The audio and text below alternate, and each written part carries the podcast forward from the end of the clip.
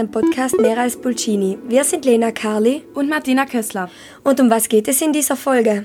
In dieser Folge haben wir uns zusammen mit den beiden Paläontologen Evelyn Kustatscher und Henrik Nowak über verschiedenste Massensterben auf unserer Erde unterhalten. Viel Spaß beim Zuhören.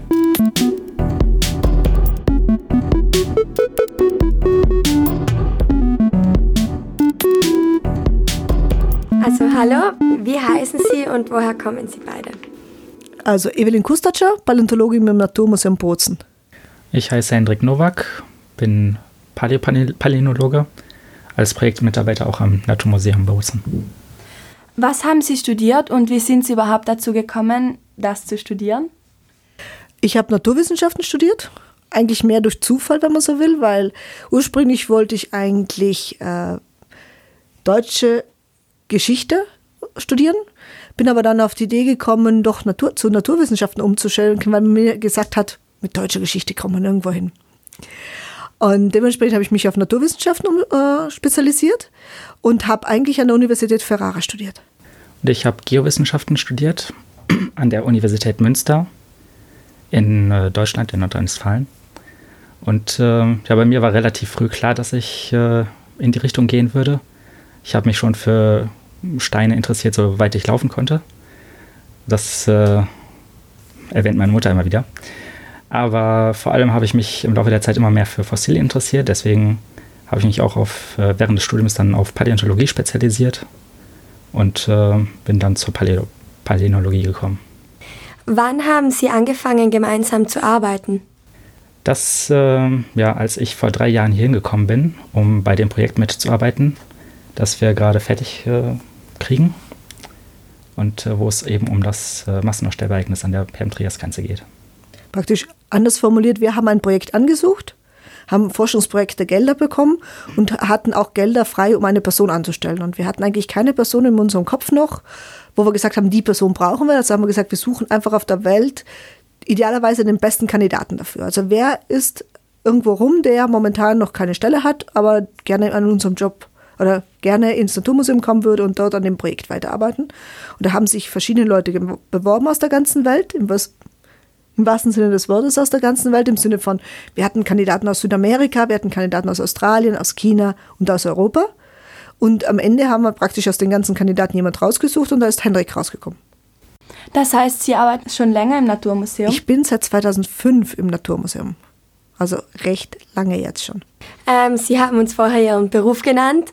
Und was ist das überhaupt für ein Beruf? Also was machen Sie in Ihrem Beruf? Also als Paläontologin heißt das, wir, ich oder ich in dem Fall arbeite mit Fossilien. Paläontologin ist im Prinzip also Arbeit oder Forschung an Fossilien. Und an dem Moment heißt, ich arbeite mit Fossilien in, in Südtirol vor allem. Das heißt, als ich ähm, studiert habe, hatte ich damals die Möglichkeit, meine erste Arbeit zu schreiben über Südtiroler Pflanzen. Und zwar nicht rezente Pflanzen, sondern fossile Pflanzen. Und zwar aus den Praxadolomiten.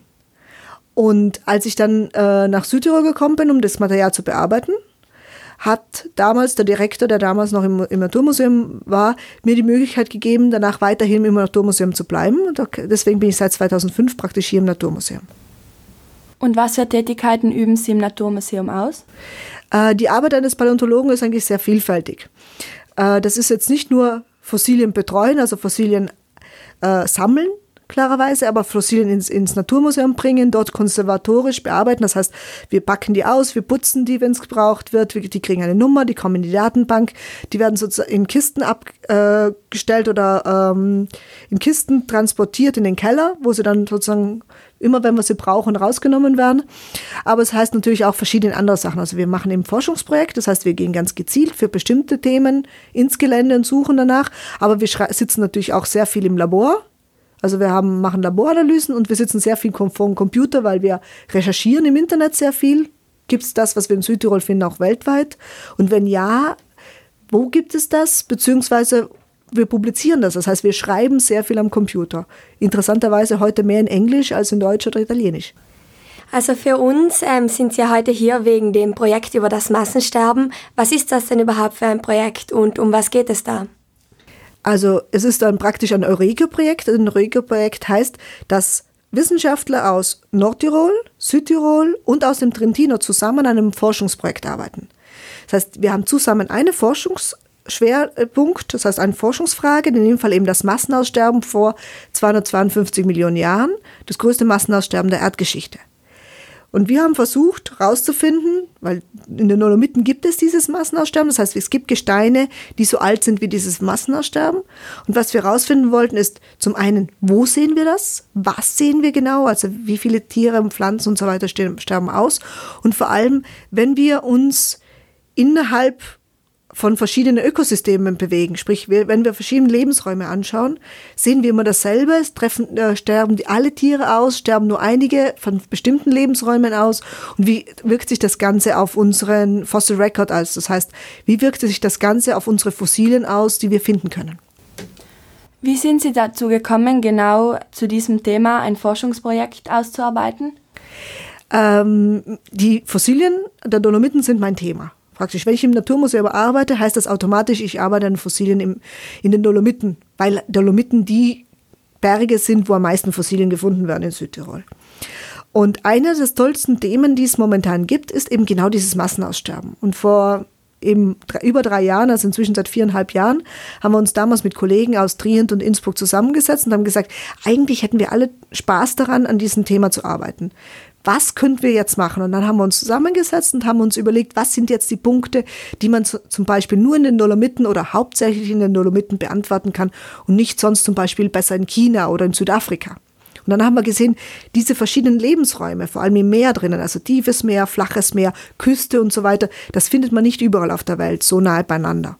Wir haben gesagt, okay, das ist ein tolles Thema für Südtirol, da machen wir ein Forschungsprojekt zusammen. Also inwiefern hat dieses Massensterben Südtirol überhaupt betroffen?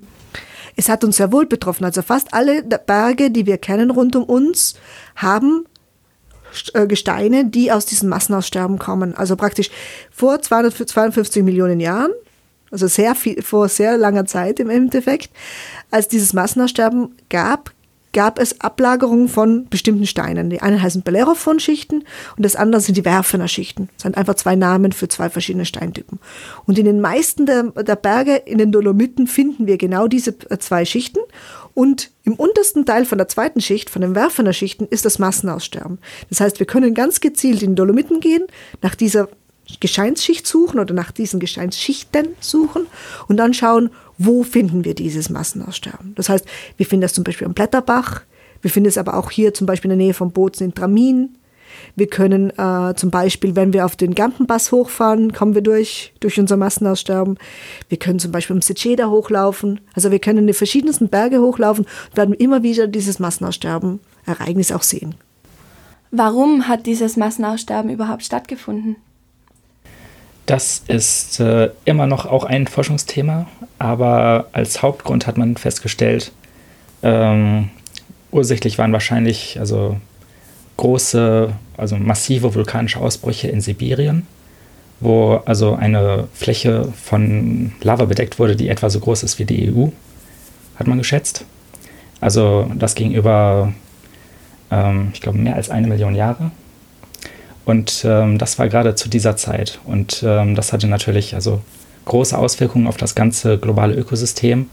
Also zum Beispiel gab es also wahrscheinlich massiven ähm, sau, äh, sauren, Regen und ähm, auch äh, ja, die Ozeane wurden äh, ja, chemisch verändert auf verschiedene Weise. Und ähm, es hat sich auch das Klima verändert. Also es gab danach eine starke Erwärmung und ähm, auch die Ozonschicht wurde beeinflusst, was wahrscheinlich die Pflanzen auch äh, gestört hat. Ähm, und es kam vieles zusammen. Es war, waren, äh, also wahrscheinlich waren noch andere Faktoren beteiligt, aber das war wahrscheinlich also der Hauptgrund.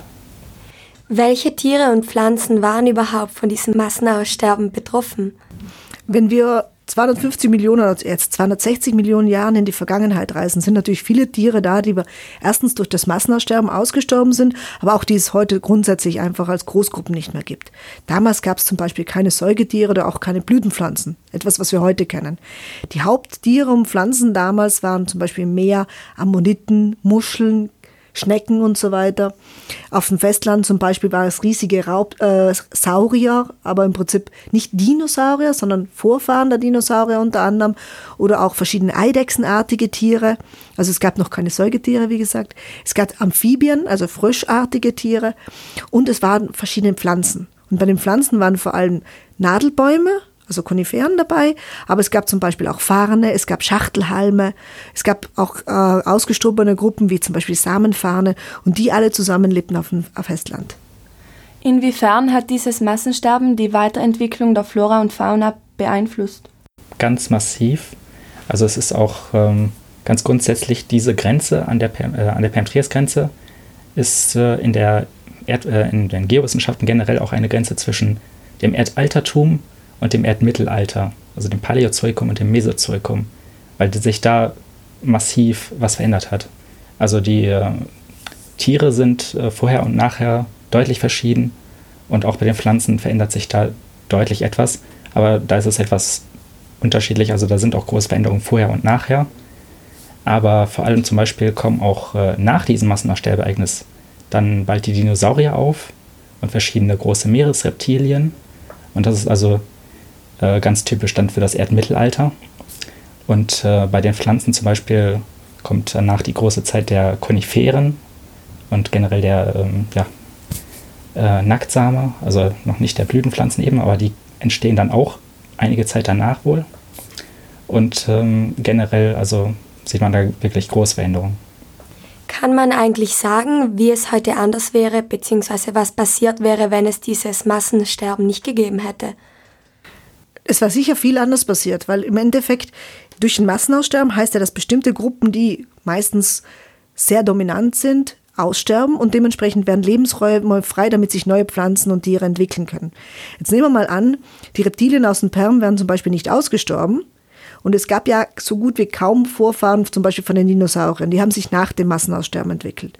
Jetzt, wenn jetzt diese großen Reptilien die so ein, zwei Meter hoch auch waren, bei Massenaussterben nicht ausgestorben wären, dann hätte wahrscheinlich die Dinosaurier gar nicht die Möglichkeit gehabt, sich so gut in diese neuen Nischen einzubauen, sprich diese leeren Räume, die ja durch die, äh, durch die Tiere, die ausgestorben sind, frei geworden sind, sozusagen zu besetzen und dementsprechend sich zu äh, entwickeln. Das gleiche passiert in den, äh, in den Meeren. Zum Beispiel, wenn bestimmte große Gruppen von Ammoniten, Nautiloiden und so weiter nicht äh, ausgestorben wären, dann wären auch hier bestimmte Formen, die wir dann später ganz wichtig sind für die Evolution, auch von den heutigen Tieren, dann gar nicht entstanden. Beziehungsweise vielleicht entstanden, aber nicht so wichtig geworden. Das heißt, vielleicht wären die Dinosaurier zwar trotzdem entstanden, zum Beispiel ohne den Massenaussterben, aber die wären nie vielleicht so wichtig geworden, wie sie dann später geworden sind. Wie kann man sich die Erde zu dieser Zeit vorstellen? Also wir müssen uns vorstellen, dass wenn wir 260 Millionen Jahre in die Vergangenheit reisen, dann waren wir nicht da, wo wir heute sind. Also Bozen ist heute auf 46 Grad Nord ungefähr. Sprich 46 Grad nördlich vom Äquator. Okay? Wenn wir jetzt 250 Millionen Jahre zurückreisen, dann müssen wir uns auch nach Süden bewegen, weil die Erde praktisch oder die Kontinente sich zurzeit, oder vor allem der europäische Kontinent, sich zurzeit nach Norden bewegt. Das heißt, vor 250 oder 260 Millionen Jahren waren wir in der Nähe von Äquator ungefähr auf 15 Grad Nord. Nur damit ihr versteht, was ich meine, ist, wir waren ungefähr in der Sahara. Also was war es damals? Es war deutlich heißer und auch deutlich trockener wie heute. Und wir, waren noch, wir hatten noch keine Berge. Die Berge sind viel später entstanden.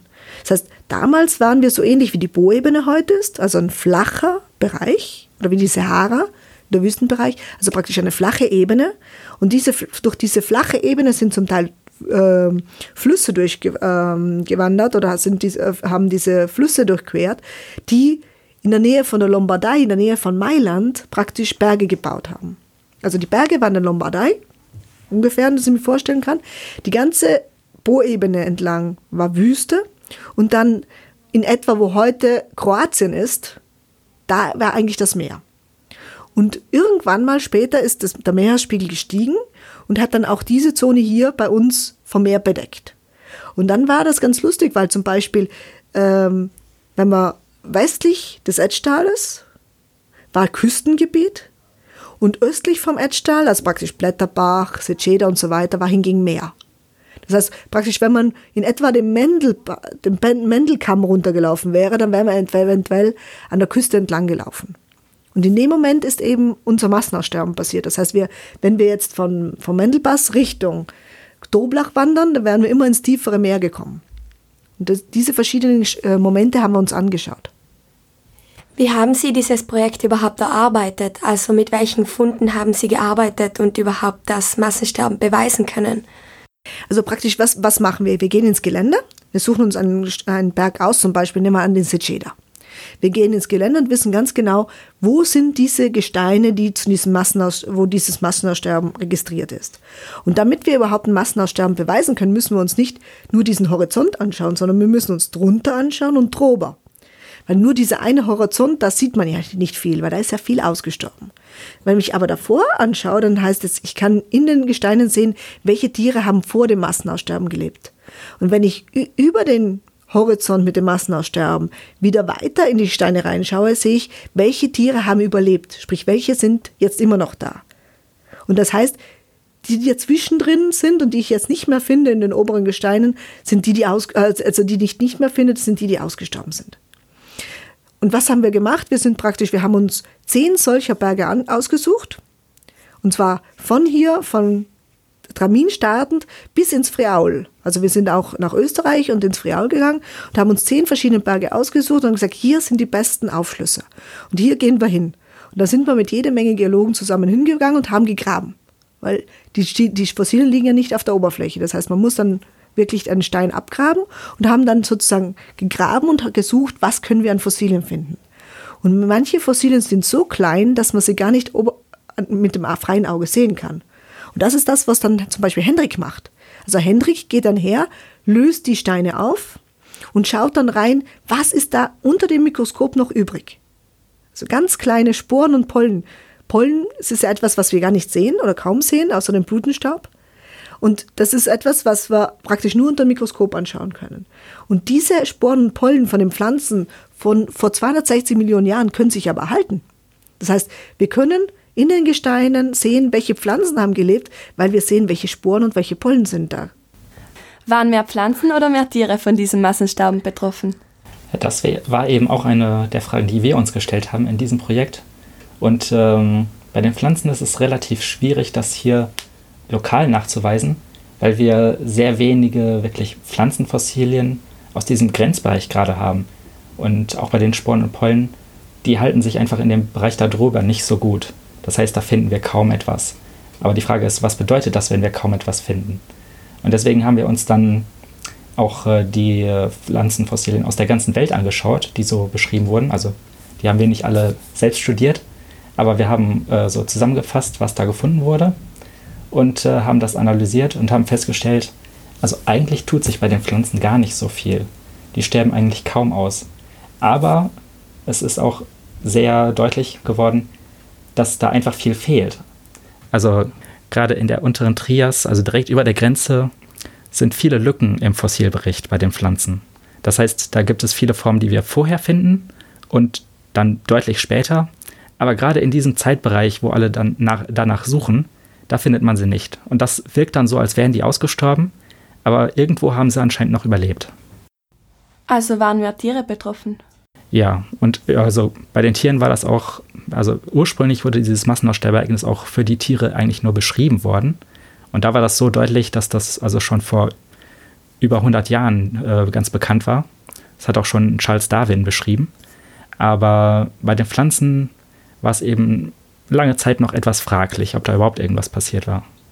Von wie vielen Tieren können wir da sprechen, die also gestorben sind?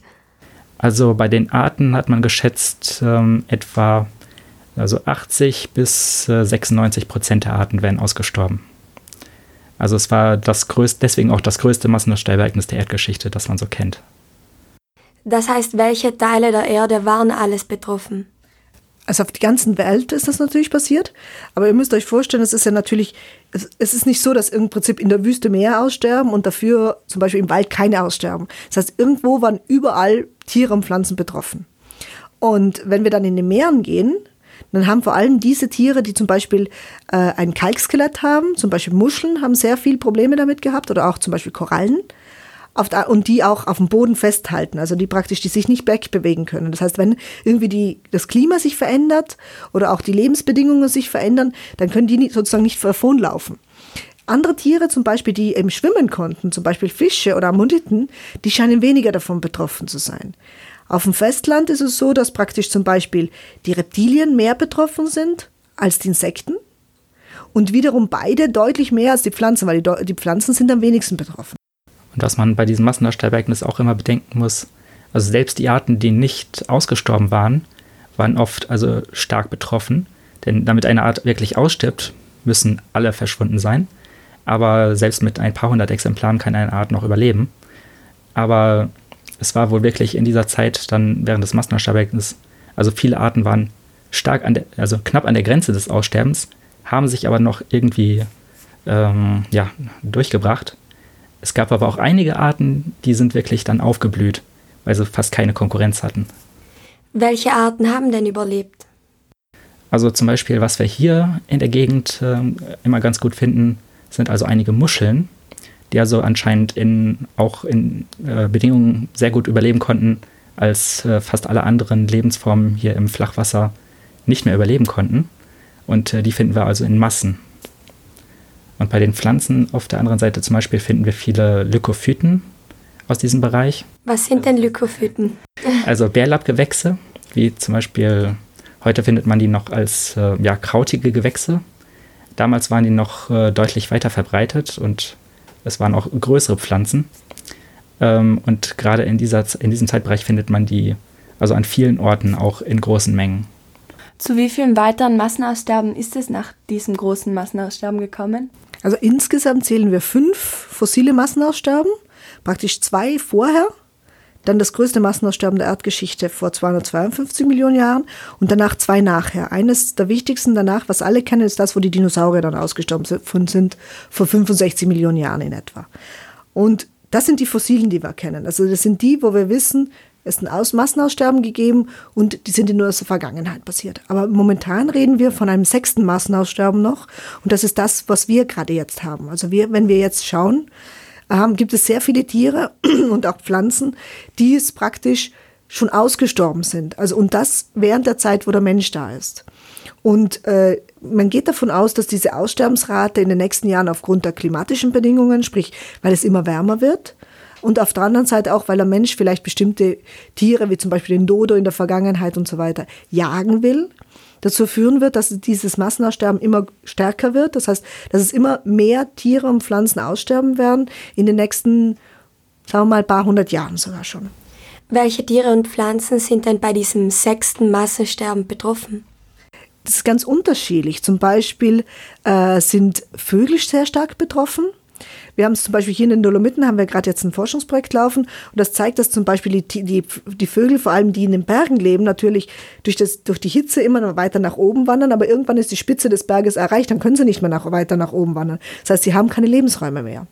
Auf der anderen Seite sind das zum Beispiel typische Tiere, die der Mensch gerne äh, jagen will, ob das jetzt ein bengalischer Tiger ist oder das weiße äh, Rhinoceros, weil es einfach Tiere sind, wo der Mensch seinen Jagdtrieb nicht unterdrücken will und dann sagt, ich will unbedingt so eines einmal gejagt haben in meinem Leben und dementsprechend die einfach bewusst ausjagt. Also es gibt sozusagen die, die einfach vom, äh, von der Hitze oder von der Klimaerwärmung betroffen sind. Wie gesagt, vor allem Vögel, aber auch verschiedene Säugetiere.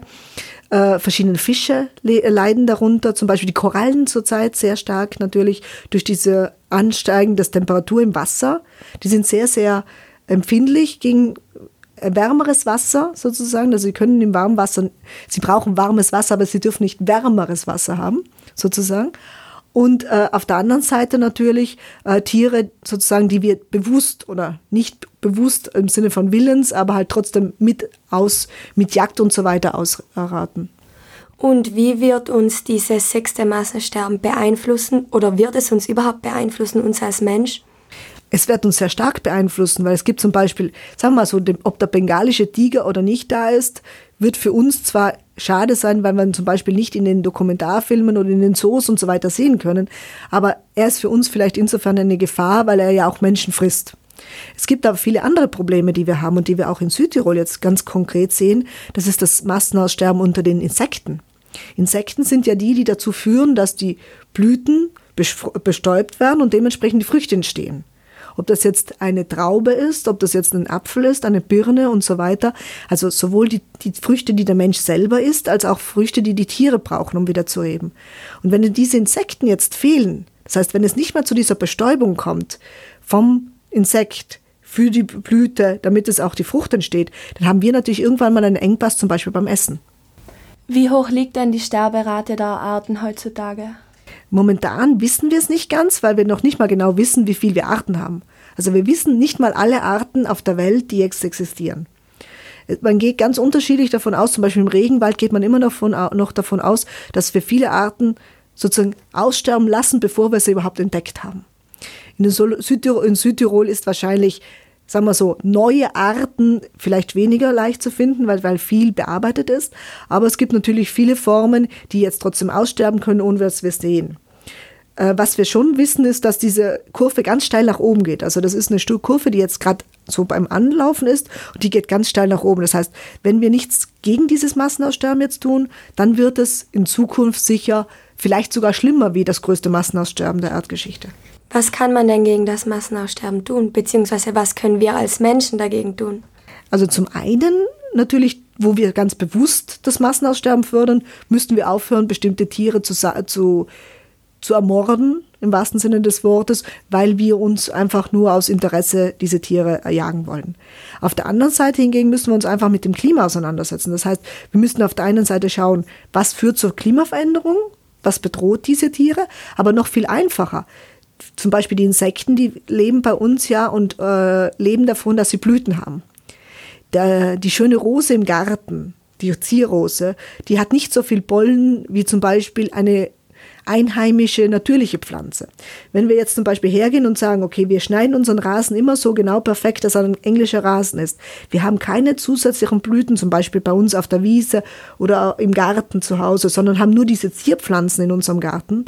Was habe ich dann? Dann habe ich praktisch Pflanzen, die zwar schön aussehen, aber für die Insekten kein Essen da bestellen. Und die Insekten kommen ja nicht zu den Blüten nur aus Spaß und damit sie uns eine Freude machen, damit wir Früchte bekommen, sondern die kommen ja natürlich auch zu den Blüten, damit sie selber Essen haben haben, weil sie essen ja danach dann auch wieder den Pollenstaub. Das heißt, wenn wir zum Beispiel uns gegen das Insektensterben arbeiten wollen, dann müssen wir praktisch kleine Bereiche schaffen, ob zu Hause bei uns, jeder Einzelne kann das machen, oder zum Beispiel die Bauern in, entlang von ihren Feldern einfach Stücke freilassen an Wiesen, wo einfach die normalen heimischen Pflanzen noch wachsen können. Weil dann können auch die Insekten überleben. Und wenn die Insekten überleben können, dann können eine ganze Reihe von Pflanzen und Tieren, weil es gibt ja auch Tiere, die wieder die Insekten fressen, die dann auch in der ganzen Nahrungskette dahinter stehen. Und wenn wir natürlich jetzt die Insekten ausrotten, oder zumindest einige Gruppen ausrotten, dann rotten wir ja nicht nur die, Pflanzen, die Tiere selber aus, sondern auch alle Tiere und Pflanzen, die wiederum von diesen Insekten abhängig sind. Inwiefern ist es also wichtig, ein Forschungsprojekt über das Massensterben vor 260 Millionen Jahren auszuarbeiten, auch in Bezug auf heute? Es ist ganz wichtig, weil wir können jetzt nicht warten, was in den nächsten paar tausend Jahren passiert, um zu sehen, ach, so wäre das passiert, ups, hätten wir es anders gemacht. Das heißt, wenn wir wir müssen praktisch die Massenaussterben der Vergangenheit anschauen, um zu sehen, was kann Klimaveränderung zum Beispiel bedeuten. Klar, vor 52 Millionen Jahren hat es keine Menschen gegeben. Aber es hat Klimaveränderungen gegeben. Das heißt, wir können in die Vergangenheit schauen, wir können sehen, wie sind die verschiedenen Ökosysteme betroffen, welche Tiere sind mehr betroffen, welche sind weniger betroffen, welche Nahrungsketten gibt es und welche Unterbrechungen diese Nahrungsketten gibt es. Und dann können wir das Ganze natürlich bis zu einem bestimmten Punkt auch auf heute extrapolieren und sagen, Moment, wenn es hier wieder zu Klimaveränderungen kommt, was könnte auf uns zukommen? Und es gibt in der Zwischenzeit in diesen Gruppen, da gibt es ja eigene Gruppen weltweit, die Analysen machen über die Klimaveränderung für die Zukunft, also simulieren, wie ändert sich das Klima für die Zukunft und was würde das auch bedeuten für die ganzen Tiere und Pflanzen. Und da gibt es in der Zwischenzeit sehr wohl Paläontologen, die in diesen Gruppen auch mit drinnen sitzen, um bei diesen Studien mitzuwirken. Das heißt, die Vergangenheit zu kennen, ist sehr wichtig auch für unsere Zukunft. Und inwiefern wird das Projekt im Naturkundemuseum dargestellt? Also momentan warten wir eigentlich drauf, dass wir eine neue Ausstellung bekommen, eine Dauerausstellung. Und wenn wir in der neuen Dauerausstellung endlich Platz haben, dann wird das sicher ein großes Thema werden, weil es ist ein großes Thema für Südtirol.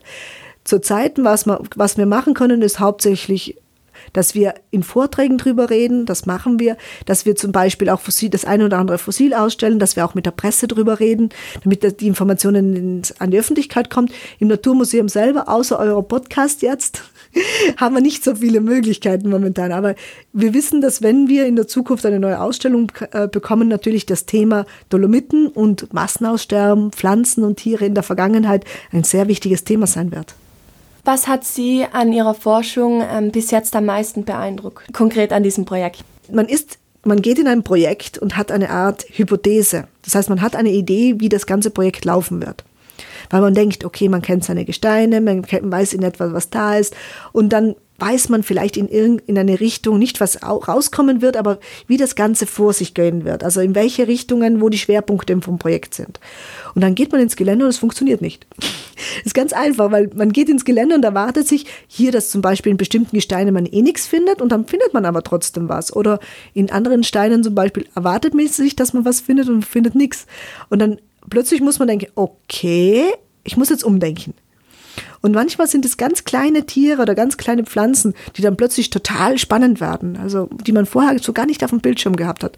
Und das ist eigentlich das Schöne an der Forschung. Das heißt, es ist nicht programmierbar. Das heißt, ich kann nicht sagen, in den nächsten drei Jahren setze ich mich hin und ich weiß ganz genau, wenn ich zehn Tage in der Woche oder zehn Tage im Monat am Computer sitze und drei Tage ins Gelände gehe, dann kommt genau das raus. Nein, es ist jeden Tag wieder spannend, weil es jeden Tag wieder ganz was Neues gibt. Und das ist eigentlich schön an der Forschung. Also mir geht es ähnlich. Und vor allem, also wenn man zum Beispiel da im Aufschluss äh, vor den Gesteinswänden steht, also man könnte an manchen Stellen den ersten Eindruck haben, dass äh, da ein Schichtpaket ist, das alles das gleiche ist, wo einfach ähm, ein graues Felsgestein ansteht, das äh, nicht viel aussagt. Aber wenn man dann im Detail nachschaut, dann sieht man doch immer wieder kleine Unterschiede. Und dann als äh, Geowissenschaftler weiß man, also durch das, was man gelernt hat, dass natürlich jede kleine Schicht, also selbst ein Zentimeter, kann äh, mehrere tausend Jahre an äh, Vorgeschichte beinhalten, mit allen möglichen Ereignissen, die da drin dokumentiert sind. Aber wenn man das dann real sieht, ist das dann nochmal wieder was anderes. Und dann zum Beispiel, wenn man dann das Glück hat, dass man wirklich eine Schicht findet, wo etwas ganz Besonderes drin ist, dann ist das natürlich immer auch ein besonderes Erfolgserlebnis. Zum Beispiel, als wir da in einer Schicht ähm, äh, Wurzeln gefunden hatten, wo wir die überhaupt nicht erwartet hatten. Das äh, war schon wieder was Besonderes. Also wir hoffen ja natürlich, dass ähm, Sie die Genehmigung für eine Ausstellung bekommen. Ähm, und uns würde dann auch noch interessieren, was man bei dieser Ausstellung dann überhaupt sehen würde. Also was unser Thema wäre, natürlich zu sehen, zu zeigen, wie wunderschön die Vergangenheit in den Dolomiten war, weil es gibt wunderschöne Tiere, es gibt wunderschöne Pflanzen und es gibt total tolle, spannende Ökosysteme. Das heißt, man kann genau sehen, wer mit welch, welches Tier, welche Pflanze da gewesen ist. Man kann sich auch erwarten und in etwa vorstellen, wer wen gefressen hat sozusagen. Und das wäre eigentlich total schön, das zu zeigen. Also zu zeigen, welche Pflanzen werden von welchen Tieren gefressen, welche Tiere werden wieder von welchen anderen Tieren gefressen und wie ändert sich das auch? Also wie ändert sich das mit der Zeit? Weil durch die Klimaveränderung und durch die, durch die, Jahrzei äh, durch die Jahr Millionen von Jahren haben wir natürlich immer wieder andere Tiere und andere Pflanzen. Und also ändert sich auch der ganze, sozusagen diese Nahrungskette dann wieder. Und dann wird es ganz spannend dann zu zeigen, Moment, wenn da jetzt zum Beispiel dieses Insekt wegfällt oder diese Gruppe von Insekten wegfällt, was passiert denn jetzt mit dieser, äh, mit dieser Nahrungspyramide? Fällt die total zusammen oder übernimmt da einfach eine andere Pflanze oder andere Tier dann sozusagen die Position? Was passiert? Und ich denke, das wäre eigentlich ein ganz tolles Thema. Und dann ist es natürlich schön, wenn man, wir haben ja ganz viele verschiedene Fußabdrücke und auch inzwischen seit ein paar Skelette, ganz tolle Skelette in den Dolomiten gefunden. Das wäre natürlich super, wenn man die rekonstruieren könnte, damit man sich das auch Laie, als Laie auch wirklich vorstellen kann. Wie hat dieses Tier ausgesehen? Wie ist es gelaufen? Wie ist es vielleicht geklettert? Was auch immer es gemacht hat. Also was hat dieses Tier gemacht? Und ich denke, man kann so viel zeigen, was aus der Vergangenheit ist, weil wir ja heute mit Computer und so weiter so viel machen können. Man kann Computerrekonstruktionen zeigen, die auf den Daten basieren, die wir natürlich sehen, aber klarerweise auch aus den Erfahrungen, die wir haben. Und dann kann man das Ganze dann sozusagen auch einem Publikum, in dem Fall zum Beispiel euch, dann mal, kann ich das, was ich im Kopf habe, dann praktisch plötzlich irgendwie durch Computer auch zeigen. Und das ist eigentlich dann das, was ich mir wünschen würde. Vielen Dank für das Interview. Danke eigentlich.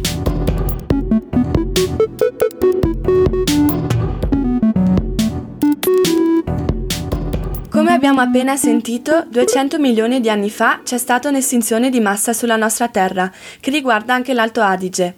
La flora e la fauna sono state influenzate molto. Tutto questo è riconoscibile a causa di fossili trovati nelle Dolomiti.